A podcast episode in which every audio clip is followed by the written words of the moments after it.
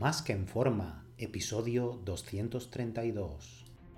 Bienvenidos a Más que en forma con Antonio Yuste, el programa donde conseguirás transformar tu físico y rendimiento para ser tu mejor versión con la ayuda de personas extraordinarias que ya lo han conseguido. Aquí no vas a encontrar fórmulas mágicas, tan solo la información que necesitas sobre nutrición, suplementación deportiva y entrenamiento físico y mental que junto con tu trabajo diario hará que alcances cualquier objetivo que te propongas. Este programa es para soñadores que buscan un mejor físico, para comprometidos a trabajar para conseguirlo, para los que no saben por dónde empezar y para los que llevan tiempo estancados en resultados. Ya estás en el lugar correcto. Tu cambio empieza hoy y ahora.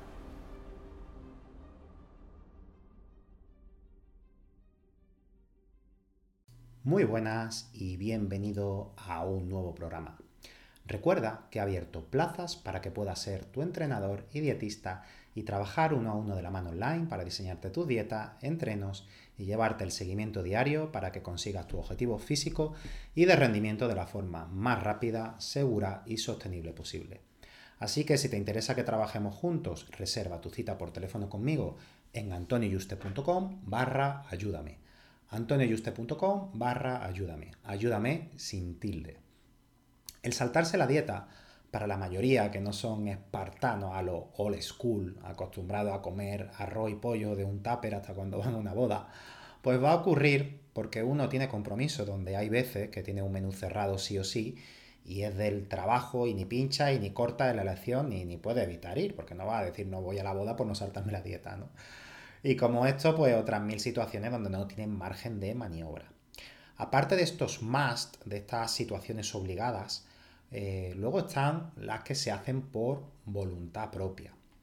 Haciendo un repaso de los errores que se cometen, vamos a ir analizando los más comunes, por qué es erróneo y qué debería hacerse en su lugar.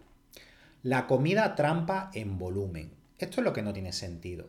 Cuando uno tiene un déficit calórico, sí puede tener sentido lo que se llama un refit, donde metes una carga de carbohidratos para cargarte de glucógeno, pero incluso esto debería ser una carga ese día limpia, donde subas carbohidratos y bajes proteína y grasa para cargarte de glucógeno, pero seguir con un déficit calórico incluso ese día y seguir perdiendo. Para este fin no hace falta que esté en superávit.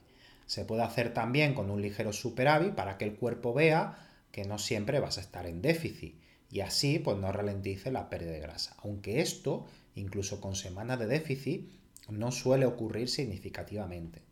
Entonces, si incluso en déficit debe hacerse de esta forma, no tiene ningún sentido si ya estás en superávit calórico, donde tus depósitos de todo van a estar prácticamente saturados que haga una comida trampa basura, pues comiendo pizza o yéndote a un buffet de sushi. Que aunque la gente diga, oye, pero el sushi es sano, sí, el sushi es sano. Pero cuando te comes 4 kilos de arroz con medio litro de salsa de soja con azúcar y una brutalidad de sodio, aunque sea sushi, pues vas a engordar. Lo único que vas a conseguir es ponerte pues como un globo y unos kilos de grasa conforme vayan pasando las semanas. Y luego pues tendrás que quitarte unos kilos de grasa adicionales cuando acabe tu etapa de volumen y que puedas estar menos tiempo ganando músculo, porque cuando ya pasas del 15% de grasa, ya pues eh, se vuelve más dificultoso el, el ganar músculo. Las comidas trampa para volumen son para los que quieren saltarse la dieta con la excusa de un beneficio inexistente. No existe beneficio, solo perjuicio. Que quede claro, no, te puedes, no, perdona. Volumen, no hay saltos de dieta. Ahora, a nivel social que lo tienes que hacer sí o sí, que si no, no aguanta el saltar de más la dieta, pues sí que puede tener ese beneficio de tener una adherencia, ¿vale? Pero a nivel fisiológico, que no sea por adherencia, no.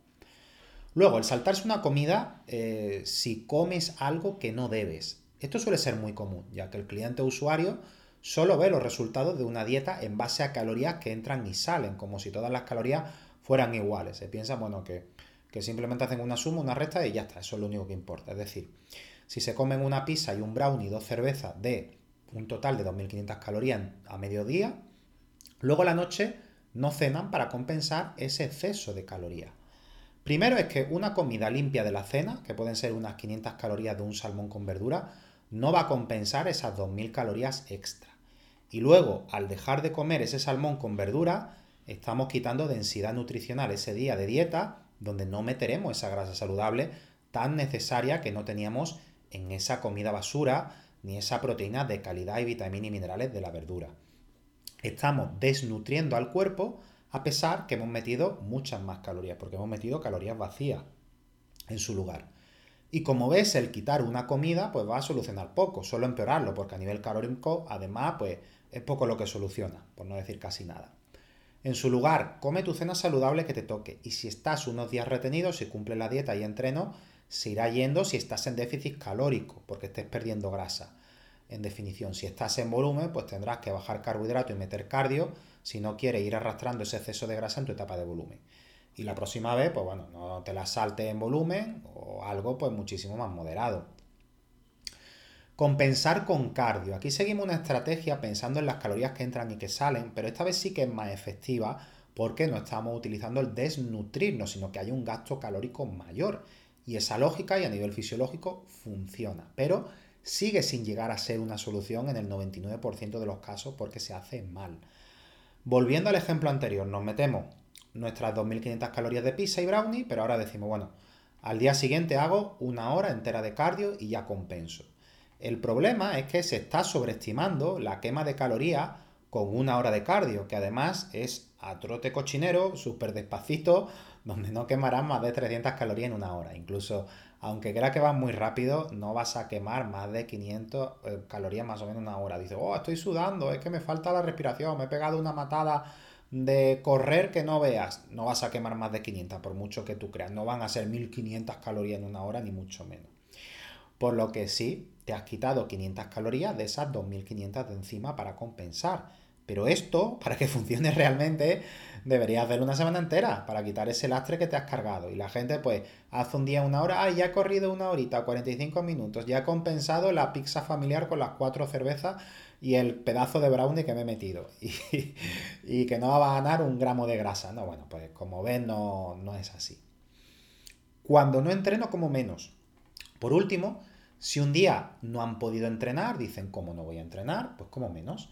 Hay que ver la ingesta de calorías a nivel semanal y el cuerpo crece cuando descansa. Limitar las calorías cuando se quiere crear músculo, cuando se descansa, no es lo adecuado siempre y cuando no lo hayamos planificado en nuestra estrategia de alimentación previamente. Espero que si cometes alguno de estos errores empieces con la estrategia adecuada a partir de hoy para mejorar tu resultado a nivel de ganancia de masa muscular y pérdida de grasa. Un fuerte abrazo y te espero en el próximo programa.